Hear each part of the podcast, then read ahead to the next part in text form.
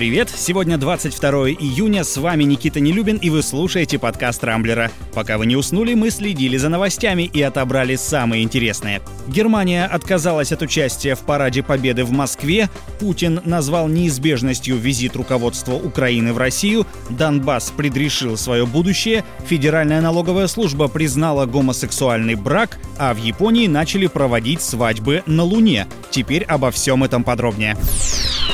Самой обсуждаемой сегодня новостью на Рамблере стал отказ очередной страны от визита в Москву на Парад Победы, запланированный 24 июня. На сей раз от приглашения отказалась Германия, правда, формулировка была не до конца определенной. В настоящее время я исхожу из того, что представителей ФРГ на параде не будет, заявил посол Федеративной Республики в России Геза Андреас фон Гайер.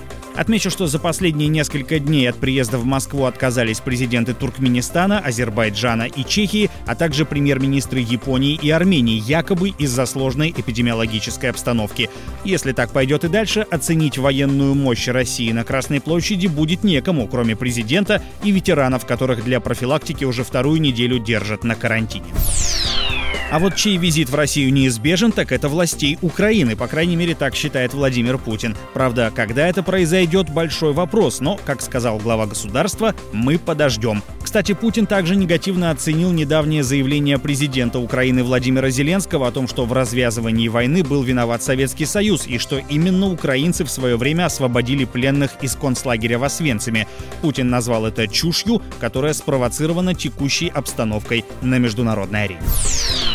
Между тем, пользователи Рамблера активно обсуждают еще одну новость, связанную с Украиной, точнее, самопровозглашенными республиками Донбасс. Тему для дискуссии подкинул эксперт Комитета Госдумы по делам СНГ Дмитрий Куликов. Он заявил, что будущее юго-восточных районов Украины уже предрешено, и от позиции Киева оно больше не зависит. Такой вывод политолог сделал из заявления руководителя Донецкой Народной Республики Дениса Пушилина о том, что они чувствуют себя частью России и намерены исходить из этого и дальше. Впрочем, чувство чувство — это одно, а международное право совсем другое. Из всех стран мира суверенитет Донбасса полностью признала только Южная Осетия, которая, впрочем, и сама является частично признанным государством.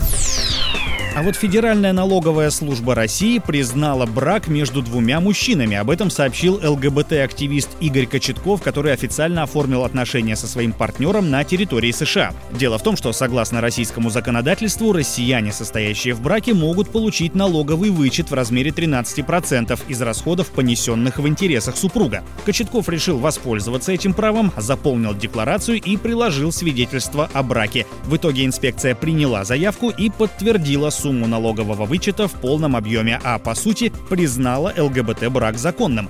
Сегодня это стало одной из самых обсуждаемых тем на Рамблере. Там же, кстати, проводится и соцопрос, судя по результатам которого с толерантностью в нашей стране, увы, пока не очень. А вот в Японии стали проводить виртуальные свадьбы. Обычные торжества по всей стране отменили из-за пандемии коронавируса, так что японцы начали проводить онлайн-церемонии бракосочетания в формате видеоконференций. Молодожены во время такой свадьбы находятся в специально оборудованной студии на фоне зеленого экрана. В результате гости видят их, например, на поверхности Луны или на дне озера. Также организаторы предлагают услуги видеопосланий от популярных артистов. По подсчетам, такая церемония обходится в среднем в 10 раз дешевле, чем обычная. Кстати, в кои-то веки Россия обогнала Японию в плане прогресса. У нас такие свадьбы, пусть и с меньшим размахом, но начали проводить еще два месяца назад. На этом пока все. С вами был Никита Нелюбин. Не пропускайте интересные новости, слушайте и подписывайтесь на подкаст на любой платформе. Увидимся на rambler.ru. Счастливо!